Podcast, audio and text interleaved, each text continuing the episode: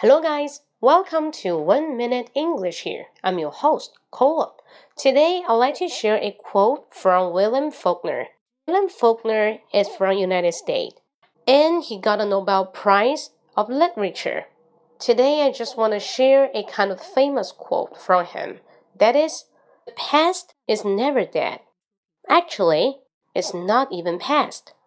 过去永远都不会死，它甚至还没有过去。 I really admit this kind of quote because the past really exists in the future now and then. Maybe it's a current life. Once I was thinking about some kind of problem, I got really confused. I was thinking about and check the books or look around, ask my friend. Someone is older than me a lot. I want to try to get more experience and figure out the past. Learn from the past and solve the current problems. Whether you feel really confused, just check some historical and political books. That does help.